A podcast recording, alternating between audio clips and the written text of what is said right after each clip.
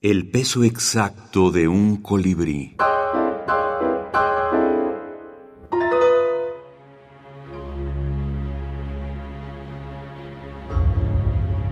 Minificción y ciencia.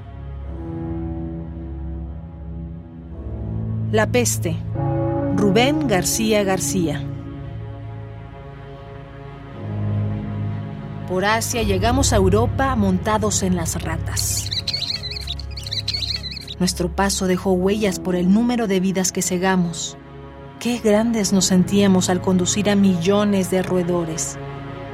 La sangre de la rata era amarga y la del humano dulce. Por cada familia solo quedaba la mitad para contarlo.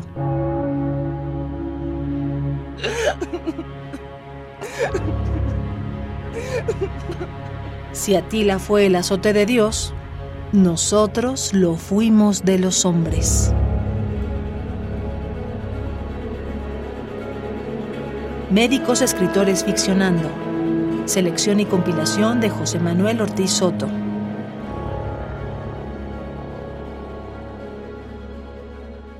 Creo que las microficciones científicas pueden ser muy interesantes para los lectores porque nos muestran historias diferentes y realidades eh, diferentes, pero también porque nos invitan a aprender cosas nuevas, a aprender nuevos conceptos y nuevas ideas científicas. Así que espero que a los seguidores de Radio UNAM les haya entrado ganas de leer más microficciones científicas. Lorena Escudero.